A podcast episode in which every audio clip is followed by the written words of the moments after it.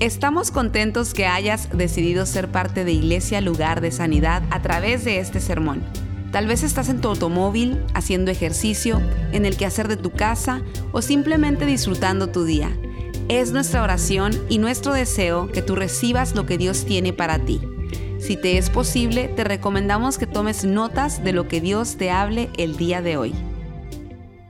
Muy bien, vamos a continuar nuestra serie hoy abrumado, la segunda semana. Estamos hablando de esta serie muy importante para nuestras vidas. Padre, una vez más te damos gracias. Ayúdanos a oír, ayúdanos a descifrar los sonidos y poder entender tu palabra y poder practicarla. En el nombre poderoso de Jesús. Amén, amén.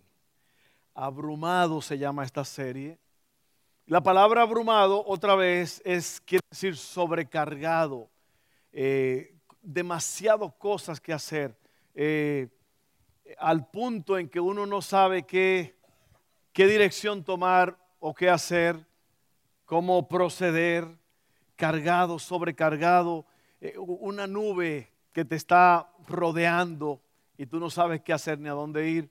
Y todo eso es por la acumulación. Y yo digo que este es uno, de los mejores mensajes, eh, más importantes mensajes que podemos eh, compartir. Se llama abrumado el ruido de las distracciones. La semana pasada fue preocupaciones. Hoy vamos a hablar sobre las distracciones. Muy importante, porque la distracción es algo que eh, surge cuando confundimos lo opcional con lo necesario. Oiga bien, lo voy a decir otra vez. La distracción ocurre cuando nosotros confundimos lo opcional con lo necesario. Lo necesario es lo primero, es la prioridad, es lo más importante. Y uno toma las decisiones y uno basa todo lo que uno hace en las cosas que son prioridades. Entonces la distracción ocurre cuando uno la, palabra distracción quiere decir cambiar el enfoque. Cambiar el enfoque quiere decir distraerse. Una persona que está manejando, lo más importante es lo que está adelante, mantener los ojos en el camino, pero una pequeña distracción, que usted se volteó a ver algo, que usted vio algo, usted eh, le entró un texto y usted se pone a verlo, eso es distracción, es quitar el enfoque de lo que es importante para ponerlo en algo que es secundario o menos importante. Eso es la distracción. Entonces la distracción, eh, eso es lo que significa desviar la atención. Desviar la atención. Y yo creo que, como hemos dicho antes, todas las cosas que se descuidan tienden a deteriorarse todas las cosas que se descuidan tienden a deteriorarse. La palabra sabiduría quiere decir conocimiento bien aplicado. Así que a mí me interesa mucho que usted eh, ponga atención a lo que estamos hablando y que usted se sature de este mensaje para que usted pueda eh, compartirlo con otros y vivirlo usted también. ¿ok? Sabiduría es conocimiento bien aplicado. Así que eh, en, el mundo solamente hay una sola cosa esencial que es eh, servir a Dios y hablarle a otros de Él. Ya el resto, el resto es secundario. Por eso la Biblia dice que todo lo que hagamos, sea de palabra o de hecho, lo hagamos como para el Señor y no para los hombres, porque de Él recibiremos la recompensa. En otras palabras, todo lo que tú haces, todo lo que tú logras, todo lo que tú planeas, tiene que tener una conexión con el conocimiento de Dios o con hablarle a otros de Dios, propagar ese mensaje. Así que eh, eh, solamente hay una cosa esencial en el mundo entero y es conocer a Dios y darlo a conocer. Todo lo demás puede convertirse en una distracción si no está en su lugar propio. El llamado más grande que existe en esta tierra es ser un seguidor de Jesucristo. No hay nada que se pueda comparar con eso. El enemigo de nuestras almas, Satanás, sabe eso y va a hacer lo posible para que tu caminar con Dios sea afectado y te conviertas en una persona inefectiva para el reino. Él va a usar todo lo que le venga a la mano para hacerte caer, tales como desánimos, decepciones, engaños, temores, distracciones, trampas, etc. Todo con el propósito de que tú seas inefectivo para Dios. Recuerda que la distracción es quitar el enfoque de lo más importante y ponerlo en otro que en otra cosa que no es tan importante. Entonces el enemigo va a tratar de distraerte. La Biblia dice que no tenemos lucha contra carne y sangre, sino contra principados, huestes espirituales de maldad en las regiones celestes. Hay una lucha cósmica, hay una lucha espiritual. El enemigo de nuestras almas quiere confundirnos, hacernos caer, distraernos, engañarnos, toda la lista que le acabo de leer. Así que usted y yo tenemos que estar conscientes de eso y estar preparados. Miren esto. Primera de Pedro 5, 8 al 9 dice, estén alerta, cuídense de su gran enemigo, el diablo. Oiga bien, la palabra diablo quiere decir adversario. Diabolos quiere decir adversario. El adversario, el diablo, porque anda al acecho como un león rugiente buscando a quien devorar. Manténganse firmes contra él y sean fuertes en su fe. Tremendo está eso. ¿eh? Yo voy a leer una historia muy importante que habla sobre la distracción y que habla sobre las opciones que tenemos o estar enfocados sirviendo en algo o estar desenfocados y es una historia muy hermosa de las hermanas de Lázaro, el que Jesús resucitó, que se llaman Marta y María. Esto es una pequeñita historia que la voy a leer para que usted sepa qué pasa con la distracción. Mire, Lucas 10, 38 al 42 dice, mientras iban de camino con sus discípulos, Jesús entró en una aldea y una, una mujer llamada Marta lo recibió en su casa. Tenía ella una hermana llamada María que sentada a los pies del Señor, escuchaba lo que él decía. Marta, por su parte, se sentía abrumada. Oiga la clave ahí. Porque tenía mucho que hacer.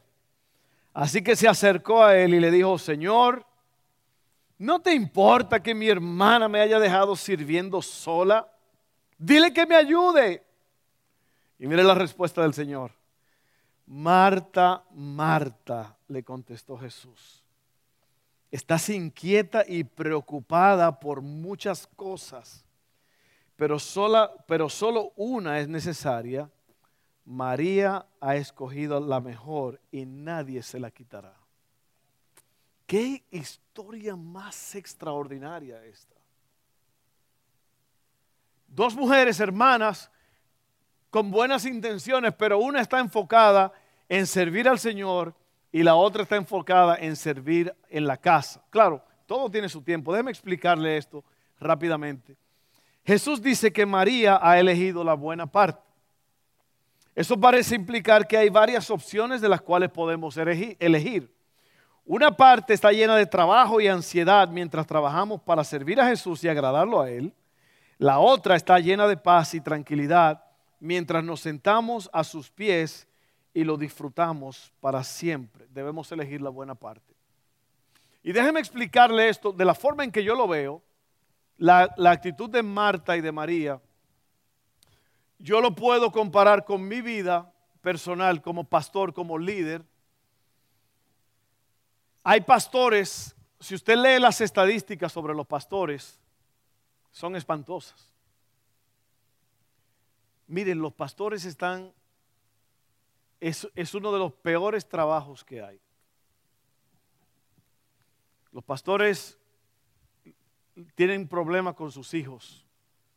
La esposa de los pastores, la mayoría, 70%, dicen que el peor día de su vida fueron, fue el día que entraron al ministerio, o sea, a, a, pastorear. La mayoría de los pastores dicen que ellos pudieran hacer otro trabajo si pudieran, pero es todo lo que saben hacer. Yo no, yo puedo dejar esto en cualquier momento y volver a hacer muebles. O doblar calles y enderezar esquinas, cualquier cosa de eso. Pero la forma en que yo lo veo es, yo como pastor tengo que ser la persona más feliz de la iglesia. Yo tengo que servir a Dios con alegría y con sabiduría.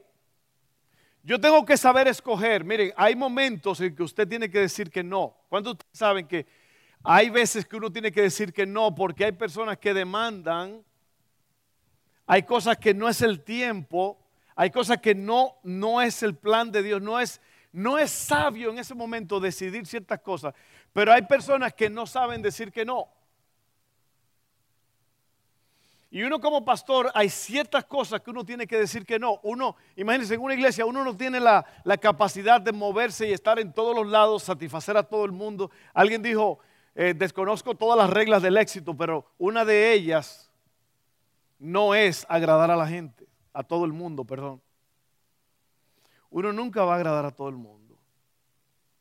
Hay personas que se van a quejar y usted tiene que aprender a decir que no. Pero yo tengo que tener una relación con Dios yo tengo que sentarme, a pesar de este trabajo que tengo, de, es una ardua labor y todo eso, yo me siento a hablar con Él y a contemplarlo todas las mañanas y durante el día. Y es lo que pasa, que Marta estaba nada más concentrada en el trabajo. Y eso es lo que hacen muchos pastores, muchos líderes. Se la pasan trabajando, trabajando, trabajando. Están casados con la iglesia y son negligentes con su vida personal, con su casa, para mí es muy importante mi paz, mi tranquilidad y mi bienestar. Yo tengo que cuidarme, ¿sí o no? Si el pastor es herido, las ovejas se, dispersan. Y yo tengo que ser sabio en eso. Yo creo que es lo que pasa con, con María. María hacía su labor, pero María quería pasar tiempo con el maestro porque el maestro no llegaba todos los días. Y yo me imagino que María estaba sentada a los pies de Jesús nada más admirándolo y oyendo las enseñanzas de él. Y por eso Jesús le dice, Marta, Marta, Marta, Marta, óyeme mi niña. Tú estás demasiado abrumada, tú estás demasiado corredero. Tú tienes que aprender a slow down, disminuir la velocidad y hablar conmigo Amén. Ahora vamos a adelantar un poquito y vamos a hablar sobre esto. ¿Cómo se hace esto? Segunda de Timoteo 1, o perdón, 2, 1 al 7. El apóstol Pablo le escribe a su hijo Timoteo estas palabras. Y le dice así, Timoteo, mi querido hijo, sé fuerte por medio de la gracia que Dios te da en Cristo Jesús. Me has oído enseñar verdades que han sido confirmadas por muchos testigos confiables. Ahora enseña estas verdades a otras personas dignas de confianza que estén capacitadas para transmitirlas a otros. Soporta el sufrimiento junto conmigo como un buen soldado de Jesucristo, Jesús. Y ahí viene la clave. Ningún soldado se enreda en los asuntos de la vida civil. Oiga bien,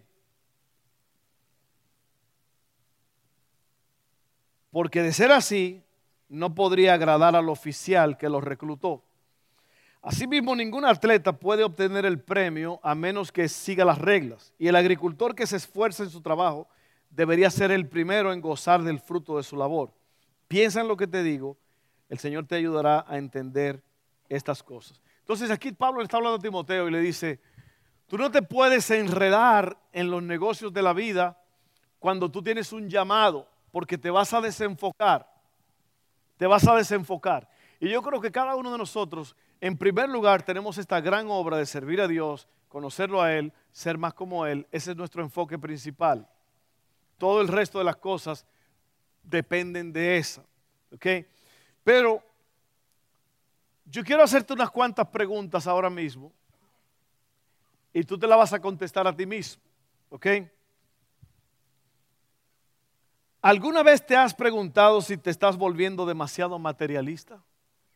¿Qué quiere decir materialista? Bueno, la vida material. Está la vida espiritual y está la vida material.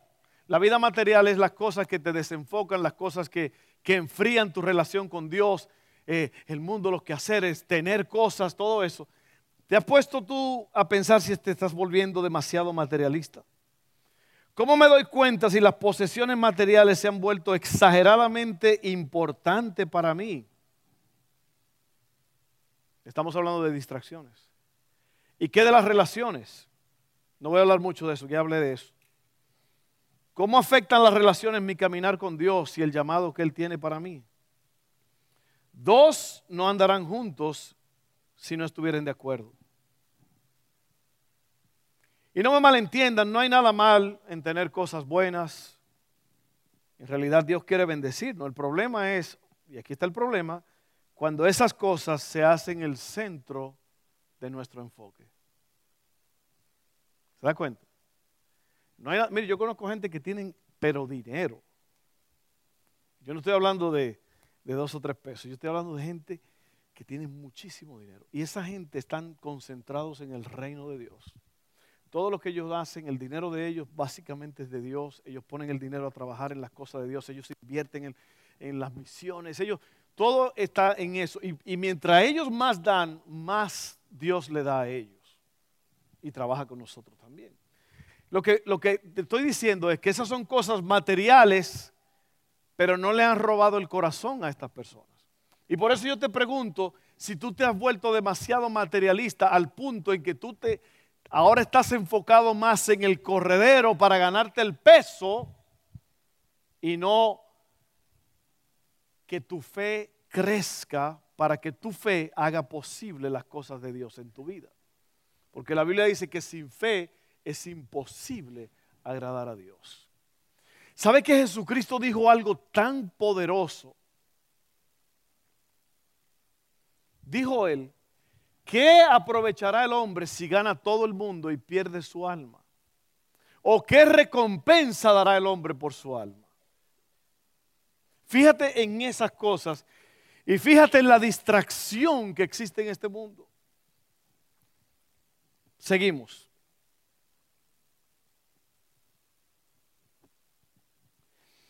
El apóstol Pablo compara la vida espiritual con un soldado que se ha unido al ejército y su devoción es primero al que lo tomó por soldado. El soldado que está en el ejército sirviendo no puede distraerse hasta que no termine su contrato con el ejército, lo que sea, él puede hacer otras cosas.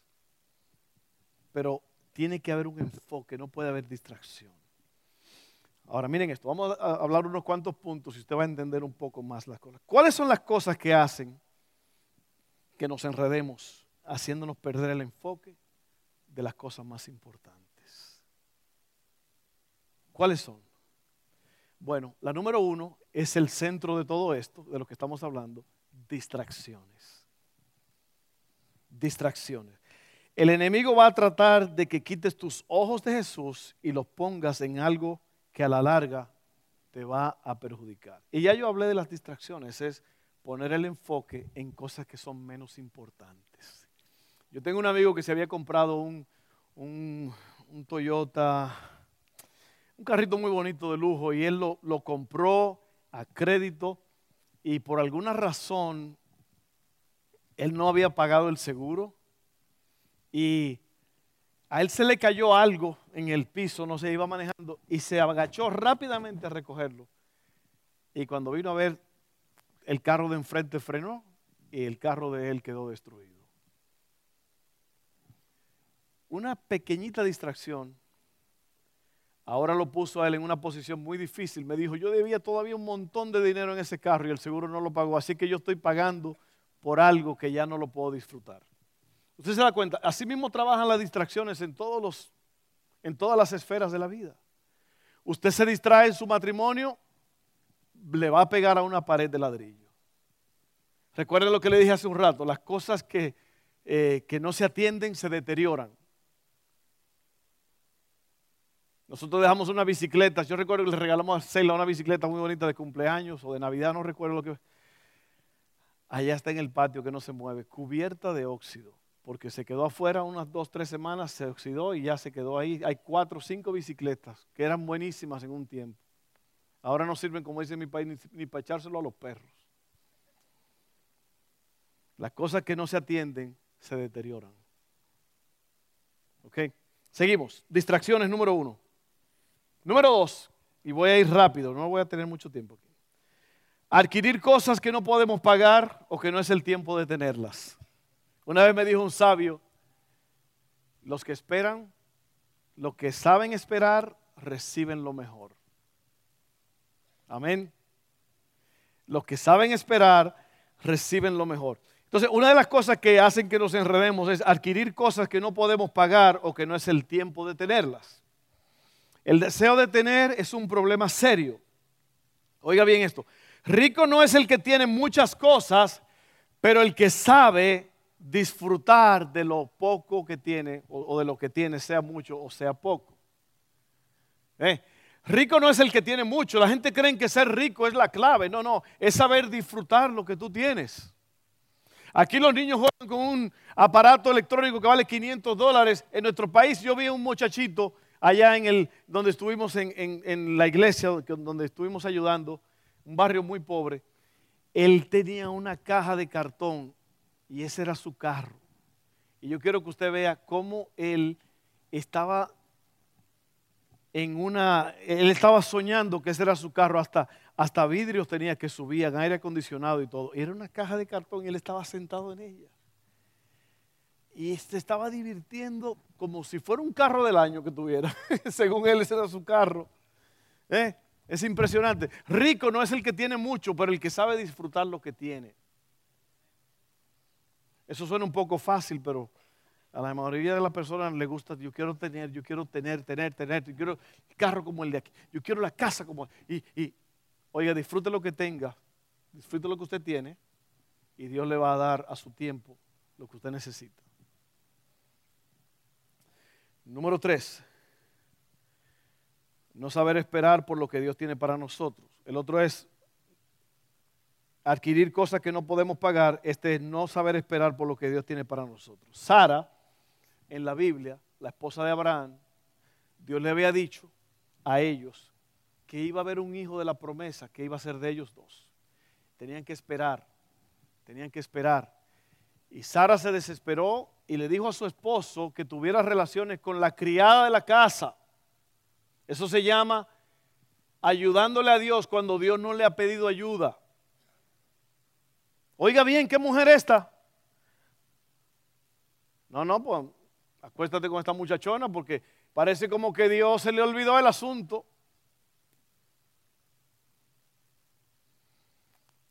Y de esa relación que no era de Dios, no era el tiempo de Dios, salió el hijo que la Biblia dice que nunca va a tener paz. Y esa es la guerra que usted ve en este mundo hoy día, los árabes, con el resto del mundo.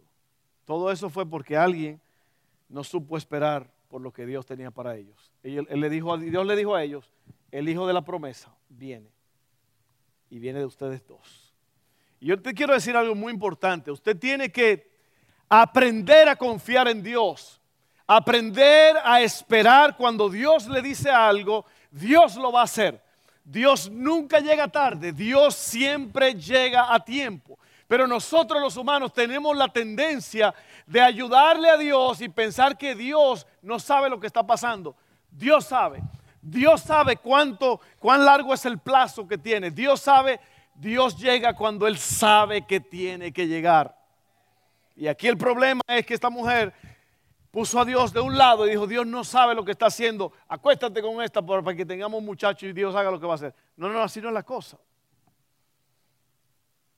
Así no es la cosa. Aprenda a esperar por lo que Dios tiene para usted.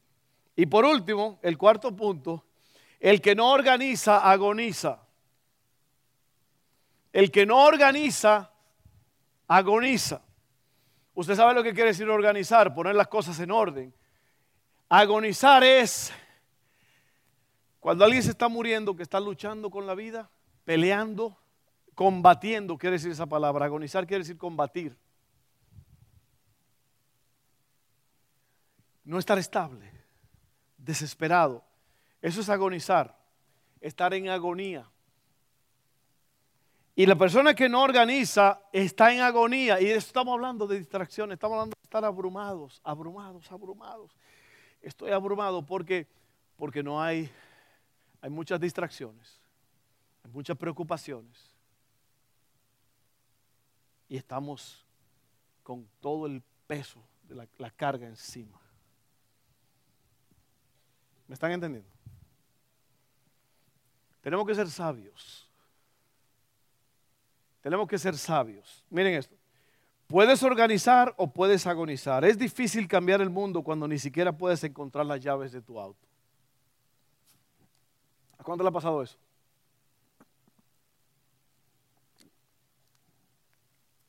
Mi suegra me decía antes cuando yo era jovencito, que todavía soy, nada más que estoy un poquito más maduro. me decía, cuélgate las llaves en la oreja como un arete, porque siempre andaba perdiendo las llaves yo. Es difícil cambiar el mundo cuando ni puedes encontrar las llaves de tu auto. Organizar es el hábito de hacer bien las cosas pequeñas. La persona promedio desperdicia una semana al año buscando cosas que ha perdido. Oiga bien, la persona promedio dura una semana en un año buscando cosas que ha perdido. Ah, ¿Le estoy hablando a alguien aquí hoy? Alguien me dijo, las cosas no se pierden, nada más están debajo de alguna otra cosa. Pero perdidas no están, están, están desubicadas. La organización provee margen para la tranquilidad interior. ¿Usted sabe lo que es margen? ¿Usted ha visto una hoja de un cuaderno? Tiene dos rayitas hacia los lados. Uno escribe entre esas dos. Eso se llama margen. Margen es lo que está al lado, lo que es extra. Entonces, margen quiere decir extra, algo extra. La organización provee margen para la tranquilidad interior. No puedo estar quieto en medio del caos. Permite cerrar las partes de tu cerebro que siempre están jugando a ponerse al día. Hay gente que siempre están, ¿qué es lo que tengo que hacer? Tengo que, que catch up, catch up. Tengo que arreglar esto. Tengo, y, y siempre, el cerebro siempre está caminando, caminando, caminando. El margen hace que tú te tranquilices. La organización, perdón, te da margen para que tú tengas paz. ¿Ok? Miren esto. La organización puede parecer una pérdida de tiempo, pero a la larga estás ahorrando mucho tiempo. Entiendo que necesito estar organizado, pero ¿cómo se hace esto? Recortando lo innecesario para concentrarse en lo esencial. ¿Oyó? Recortar lo innecesario. No, no, es que yo no puedo vivir sin cable. No, no, no, yo tengo que tener mi cable. Una vez yo vi un hombre que se enojó porque alguien le dijo que, que quitara el cable y que pusiera... Ah, lo vi que se enojó, se enfureció. No, mi cable, mis deportes, mis cosas, no, son 85 dólares, pero yo quiero eso. O sea, uno tiene que recortar para poder concentrarse en lo esencial. Yo conocí un hombre una vez era un señor ya muy anciano que venía a un taller que teníamos y él llegaba allí todos los días. Yo alquilaba el taller a un señor allí y trabajábamos todos.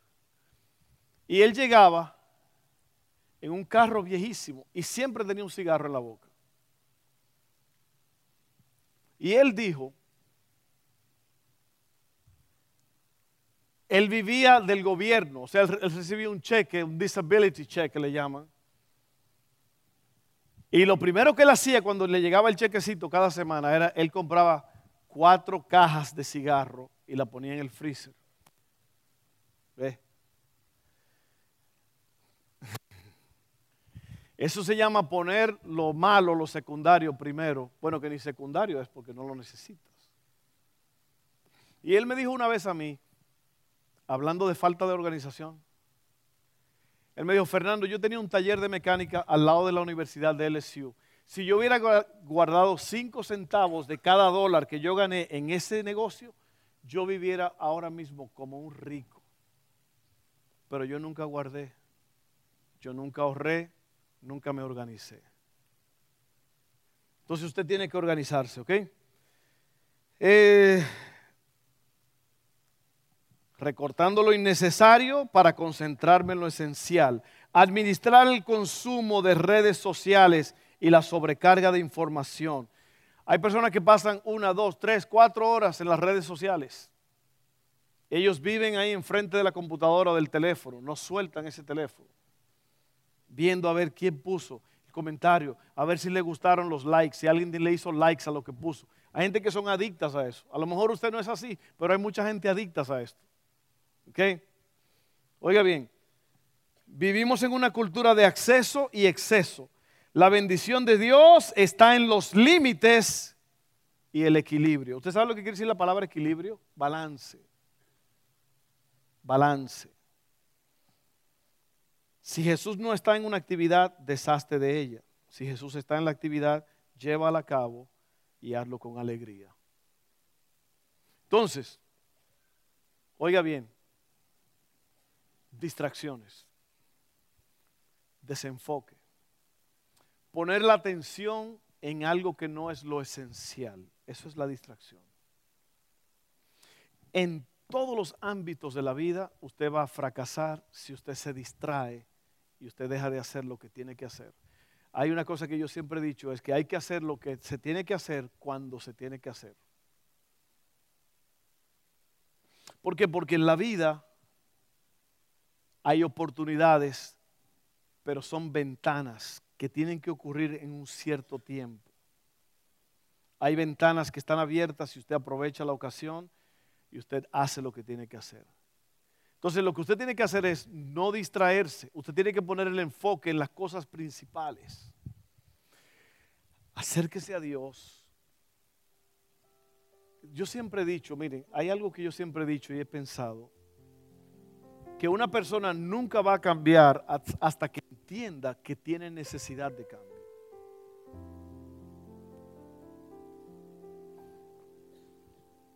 Usted le dice a una gente que cambie y dice, ¿Para qué voy a cambiar? Déjame tranquilo. Yo estoy bien, yo no molesto a nadie.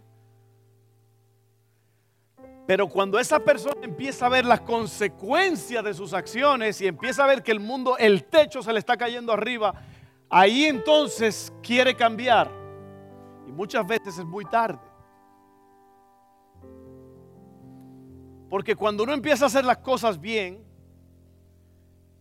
todo comienza a mejorar. Amén. Y hay personas que yo lo he tenido, yo, ellos vienen a mi oficina, están abrumados, se les está cayendo el mundo en pedazos. Yo he tenido personas que me han dicho, mi mundo se fue a pique. Pero así, desesperados. Y yo les digo, ok, esto es lo que vas a hacer. Esto, esto, esto y esto. Y por unos días comienzan a hacerlo y todo empieza a repararse, a renovarse. Pero después se duermen en sus laureles y descuidan lo que empezaron a hacer bien y otra vez le llaman lo que dice en inglés back to square one, de vuelta en lo que estaban al principio. Tú nunca vas a cambiar tu forma de vivir hasta que no cambies tu forma de pensar. Tú nunca vas a obtener lo que nunca has tenido hasta que no hagas algo que nunca has hecho. Así que tienes que enfocarte, evitar la distracción. Cristiano, mi primer, como creyente en Jesucristo, mi primera cosa es hacer lo que hizo María, sentarme cada día y admirar su belleza. No, que yo me siento, pastor, yo me duermo, yo no puedo orar, yo no que usted lo está haciendo mal. Usted sabe lo que yo hago, yo salgo afuera si puedo y yo me siento a ver la naturaleza de Dios. Y yo empiezo, gracias Señor, gracias por esa hojita de esa matita. Complicadísimo eso.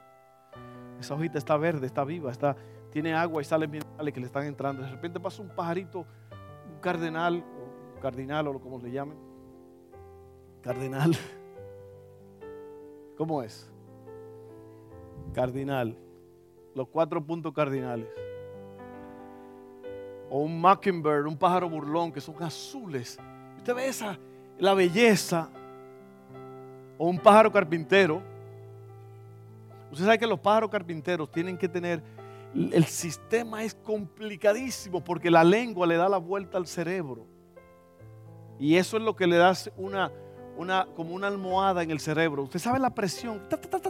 Imagínense que usted le pongan un pico y lo pongan a pegar en la pared. Se le despedaza el cerebro.